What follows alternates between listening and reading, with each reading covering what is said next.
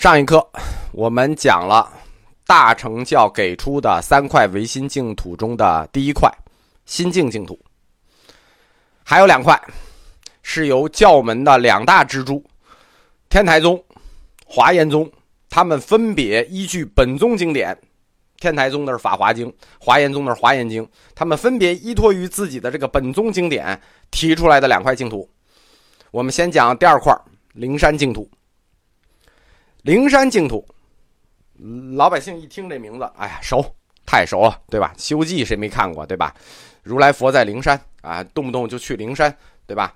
灵山知道，对，就是这个灵山，灵山净土就是《西游记》里的这个灵山。但是吴承恩同学他不知道灵山净土的这个性质啊，所以他把它实有化了。其实根据。天台宗的这个灵山净土的属性啊，孙悟空他一去就找如来佛这个事儿是不可能发生的，对，一去就看见啊，还看见诸菩萨，这不可能，因为灵山净土它是看不见的，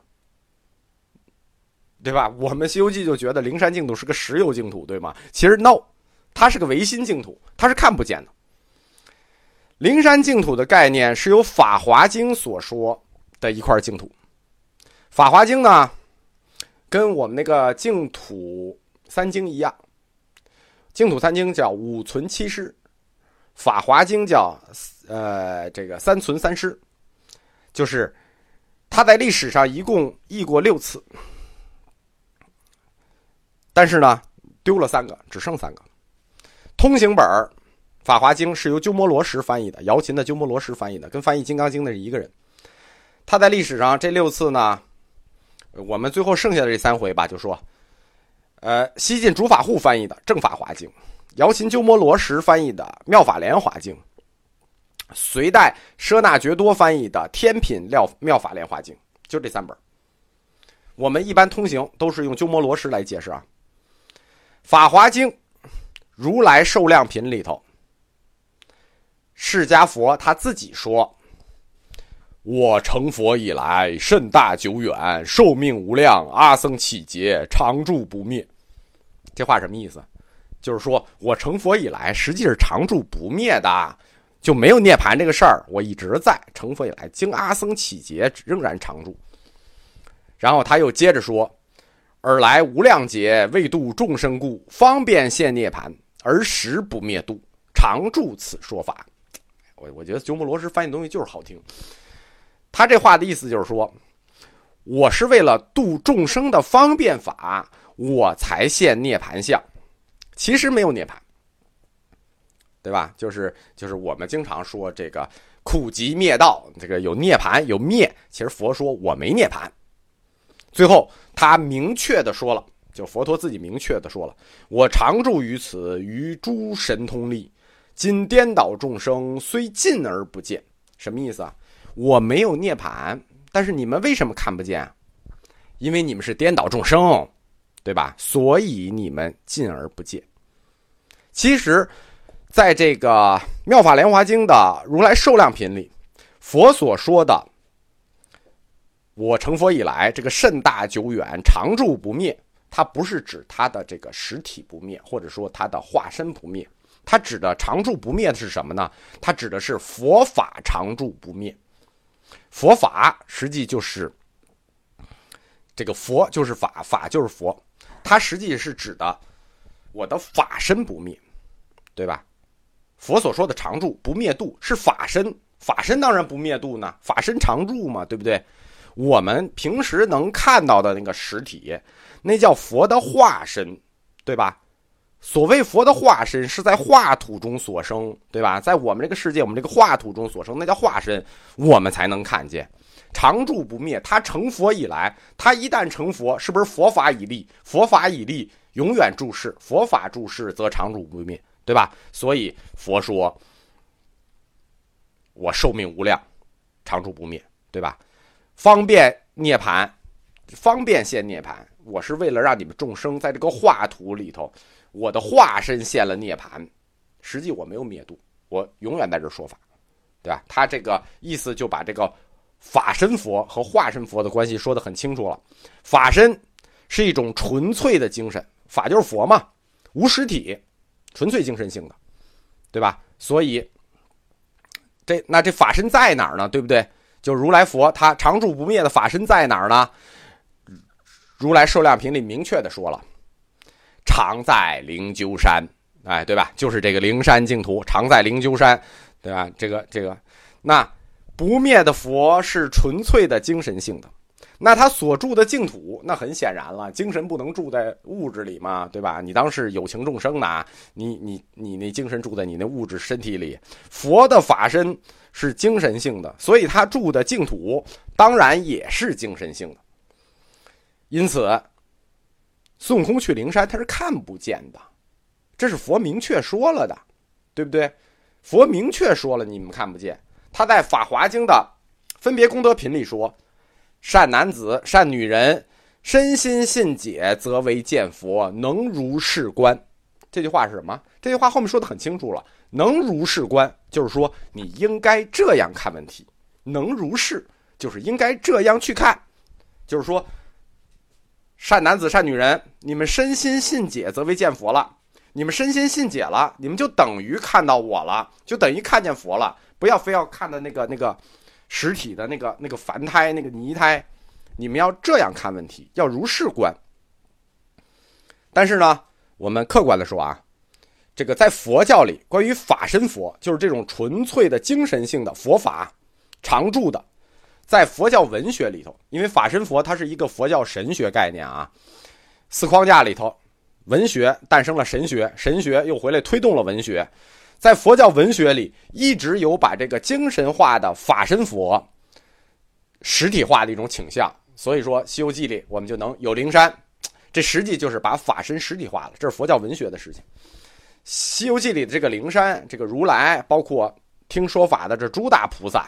就是这种法身佛实体化倾向的一种体现。那这就是大乘教三大唯心净土中的第二块，《法华经》提供的啊灵山净土。《法华经》呢，天台宗的立宗根本，所以天台宗呢对这块净土还有其他一个称呼，叫做常寂光土。什么叫常寂光土？常常寂静，常寂光土。最后一块。啊，这第二块唯心净土我们讲完了，讲第三块唯心净土，最后一块也是我最喜欢的这个唯心净土，叫莲华藏世界。这个莲华藏世界呢，它是一个简单的称呼，其实它还有好多名字，这个而且呢有很多有好几个特别上口的，就读起来就特别舒服的名字，好名字，比如莲华藏庄严世界海，世界海，你看这个这个词的想象力。莲华藏庄严世界海，华藏世界海，华藏世界，十华藏世界，华严庄严世界海，十莲华严世界等等，华华严台藏世界啊，你这等等等等吧，十几个好名字，就是这这所有的名字里，我我日常我最喜欢的是那个莲华藏庄严世界海这个名字，对吧？庄严世界海，你听多大气！庄严世界海，这个就是《华严经》贡献出来的。所谓《华严经》提到的这个庄严世界海，我们其实在佛教哲学课的一开始十几课吧，我们就讲过，讲的什么呢？讲过所谓佛教的世界地图、佛教的世界构成。那个佛教的世界构成，就是《华严经》提供的这个庄严世界海。华严经的庄严世界海，就华严世界吧，我们简单说吧，因为它它怎么称呼都行啊，就是这几个词你怎么组合都行，那基本上每种组合都有这个呃这个经里都有名字，就是你庄严在前面啊，华严在前面啊，这在后面啊，莲华藏你随便组合啊都有。它这个华严世界的构思来自于什么呢？来自于就是佛教，它是来自于印度婆罗门教。所以，他佛教的这个华严世界的构想，它也来自于印度的两大史诗，对吧？我我们在这个佛教诗歌里讲过这两大史诗，呃，它就来自于其中的一大史诗，叫《摩诃婆罗多》。呃，印度自己人对世界的想象，在《摩诃婆罗多》里展开了这么一个一个一个世界海的概念。这个世界海的构成是这样的啊，简单说啊，因为它太复杂了，简单说一下它的大大概地理相貌。中间是须弥山，周围四周七个香水海，香水香水海，七个金山。所谓香水海的香水是能喝的啊。最外围，须弥山七香水海七金山，最外围叫铁围山，铁围山外围咸海。这个的具象啊，在很多庙里都有这个壁画和这个雕塑，比如雍和宫那个正殿门口就有一个大型的青铜雕塑，就青铜的一个大盆里头，那个雕塑就是这个华严世界海。中间须弥山，大家有有兴趣可以去那个雍和宫看，它就摆在那儿了，正殿门口摆在那儿了。但是这种构思。怎么来的呢？我们说是印度史诗《摩诃婆罗多》，但我们一看它这个描述，再看一下这个印度次大陆的这个地理，我们就知道了，这实际就是印度大陆的那么一个描述：七个大的淡水湖，对吧？外面是咸海，外面印度洋嘛，咸海，对吧？呃，七个高山，有德干高原，有喜马拉雅山，然后这个须弥山、七香水海、七金山，然后整个天下分为四大洲、八中洲。无数小洲，四大洲，那《西游记》读过吧？东胜神州、南禅部洲、西牛贺洲、北俱泸州。这个结构就是华严世界的一个分子，就是一个分子啊。这个结构放在哪儿呢？在哪里呢？哎，这个结构在所谓的华严世界里呢，有无数个香水海，无数个啊。一个世界，一个世界，那是单一世界。一个单一世界里有七个香水海，但是在华严世界里呢，有无数个香水海。每个香水海里都有一朵大莲花这个莲花一打开，就是这个须弥山为中心的我们刚才描述的这个华严世界。那这个这个一打开莲花里，出了以须弥山为中心的世界里头，它里头又有香水海，对吧？香水海里又有莲花。莲花一打开，又有香水海，香水海里又有莲花啊！这个复杂的重重叠叠的世界，对吧？每一个结构里都有香水海，这个海里又有莲花。它打开之后，你这个结构大家想象一下啊！如果想象不出来呢，就是找几找四面镜子对起来，镜子，无数个镜子里的镜子，有一个世界就会有无数个世界。这只要一朵莲花一开，就有无数世界。一世界则是无数世界，一世界里就套着无数世界，所以在华严世界里缘起。比如说，今天我们有一事儿，哎，我们说缘起了，对吧？我们这世界是单一缘起，华严世界可不是单一缘起了。为什么呢？因为它一世界生，则无数世界生，所以它一缘起，则无数缘起，懂我意思了吧？它就像镜子一样，一缘起则无数缘起，因此。我们说四大缘起，佛教四大缘起，四大缘起，华严的缘起就很独特，就叫做无尽缘起。它的无尽缘起就是这么来的，因为它只要展开一个世界，就会展开无数个世界；只要有一个缘起，对应的无数世界就会有无尽的缘起。在这个，我不知道听懂没有啊？就这样吧。呃，所以这个无尽缘起又叫法界缘起啊，这个这个这个是四大缘起之一。这个华藏世界呢？它是有教主的，就是有老大的，他的教主就是毗卢遮那，毗卢遮那佛。所谓我们看见的整个世界，山川河流万物，这实际都是毗卢遮那佛的具体显现。它具体显现出来，我们才看见世界的山川万物，一切万法。其实我们如果从物理光学的角度来看这个问题啊，因为毗卢遮那我们都知道，那那个日光佛嘛，太阳嘛，对吧？我们要从物理光学的角度来看呢，他这个说法还有点道理。为什么呢？因为毗卢遮那它不是化身啊，它是没有具象的啊，它不是它它没有具象，它是法身，是纯精神，它代表的是什么呢？代表的是光。我们之所以能看到万物，并不因为万物发光，是因为万物能反射太阳光，对吗？这学过物理就知道了，不是说我们看见除了灯啊，灯是能发光，但是我们能看到自然万物、山川大河，是因为万物反光，反的就是太阳光。哎，这实际上根据这个这个现代物理来看啊，毗卢遮那这个法身代表的这光啊，还还有点道理啊。那么，整个华藏世界的教主是毗卢遮那，那我们这教主呢，就是具体到我们人类世界贤劫的这位释迦牟尼佛呢，啊，这个释迦牟尼佛那就是无数朵莲花中其中一朵莲花的老大，就是其中一朵莲花的佛。那这一下，说实话，释迦的地位一下就被矮化了，对不对？你不过是无数劫、无数佛、无量佛中的一个。在这里呢，华严世界我们说了，华严世界的构思来自于摩诃婆罗多，他就借用了印度这个婆罗门教里的化身的概念，对吧？华严世界的总教主毗卢遮那佛是光，是法身，那它具体到一朵朵的莲花里头去呢，那就形成了到了一朵朵莲花，不就形成了变化身吗？对吧？变化身化身，那就是释迦。对吧？释迦如来佛啊，释迦摩尼佛就是毗卢遮那佛的一个化身。这是在这个《法华经》里头构思的这个多佛系统，它是这么构思的。他管着毗卢遮那，管着无数的莲花，咱们的释迦牟尼只管着其中的一朵。你看这个佛国描写的多么具体啊，对吧？香水海、莲花、须弥山、金山，描写的这么具体。对吧？你肯定是实有的吧？我们都而且我们都看见了，对不对？毗卢遮那法身显现万物，我们都看见这个世界了，应该是个实有净土吧？No，你又错了。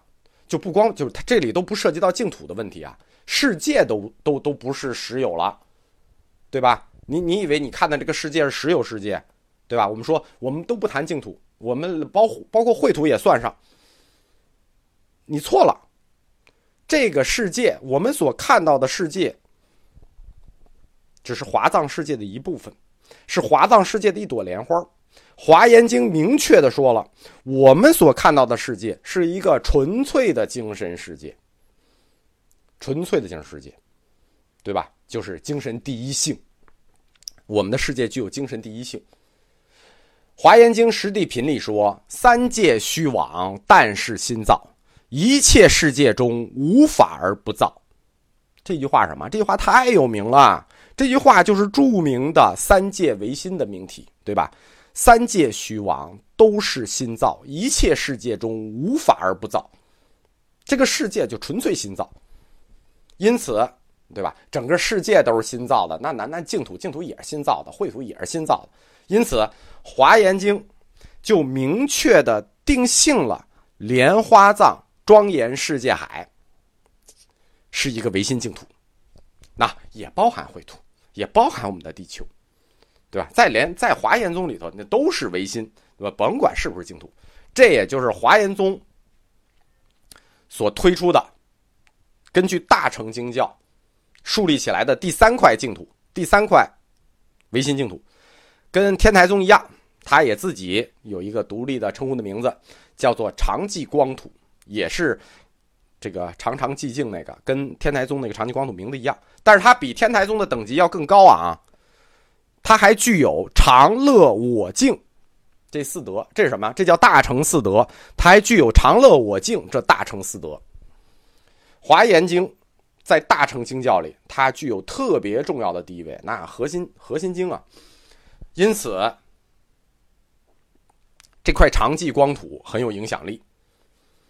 到此为止，净土宗五块实有净土，三块唯心净土，一共八块净土，我们就都讲完了。这个其实它本来不太合适在这个佛教通史里讲啊，但是放在佛教哲学里也没法讲，因为它就有神学性质，我们又不能单开一个神学课，所以呢，导致我们这块净土宗历史就显得很碎，就是讲不讲，我其实一直犹豫，但是觉得如果不把它讲明白。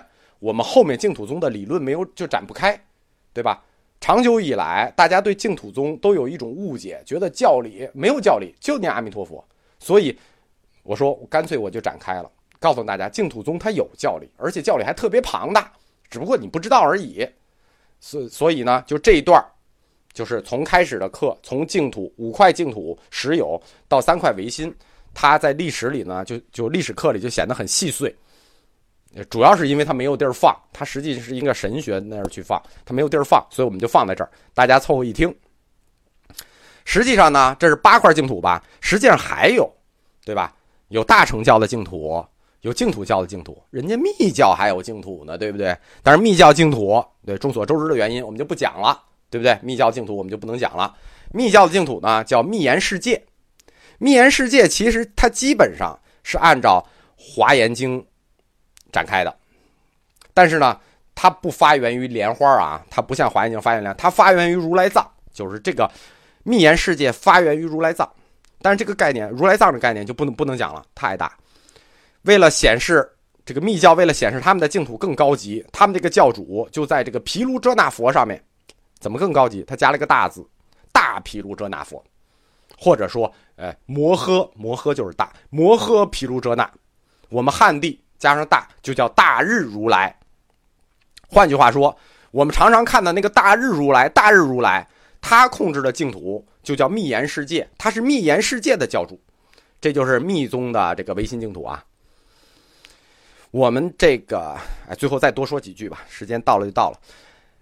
我们中国读书人啊，特别爱唯心净土，怎么讲都不放弃。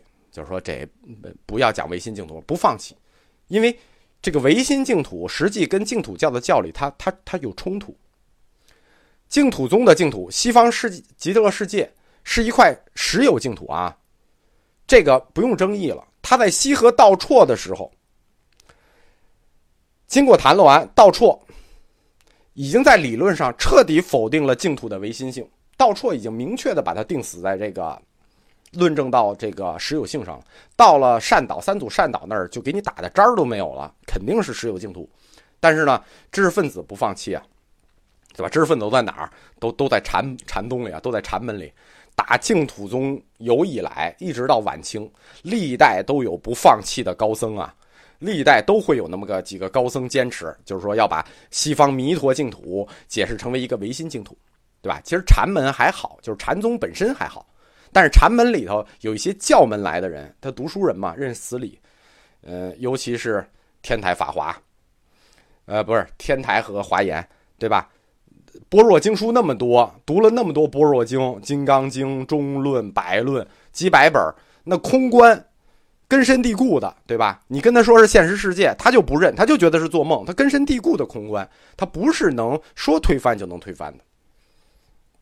其实究其原因，就是这个原因为什么产生，就是唯心净土和实有净土为什么产生，主要是因为以前佛教义理的教学法导致的。以前佛教呢用的叫经书教学法，它不分科，它经书可以打经书，经书之间可以互相打。我们说过啊，佛教是东方哲学的武器总库。佛陀他老人家是个旗帜，打着他的旗帜造的经多了。你想挑什么武器没有啊？你想挑什么武器攻击对方？什么武器都有，互相矛盾的武器多了。如果我们按照这个新的佛教啊理论教学方式和理论框架去解，那区分净土教和大乘教就很清楚了。也不会产生非要用大乘经教、用唯心净土去贯通净土教的实有净土。我们在这里不是只是谈理论啊，我们不是说唯心净土不对啊，很对，很好，我也很喜欢，对吧？莲花藏世界我也喜欢，只是这个理论就是佛教里它一直有那种希望用一个理论去强行统一所有事情的这种欲望，这这种欲望其实要克制。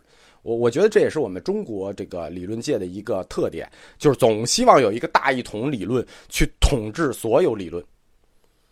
我们开课的时候讲过，净土宗开课就讲过，藏传佛教得佛教的义理，得佛陀的义理；禅宗得佛陀的精神，净土得佛陀的情怀。如果我们用这个我们中国文化去看待这三教啊，就是。这个佛教的这三支，实际上藏传的显宗，他得的是佛教义理，这就是佛教哲学框架里的体，就是我们把它摁到佛教四框架里啊。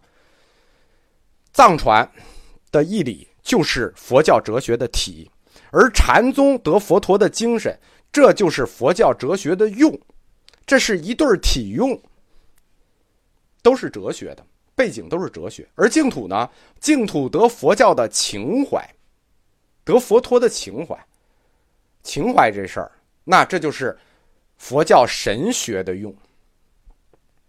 那它的体在哪儿呢？它的体实际是一直流传在民间的佛教文学。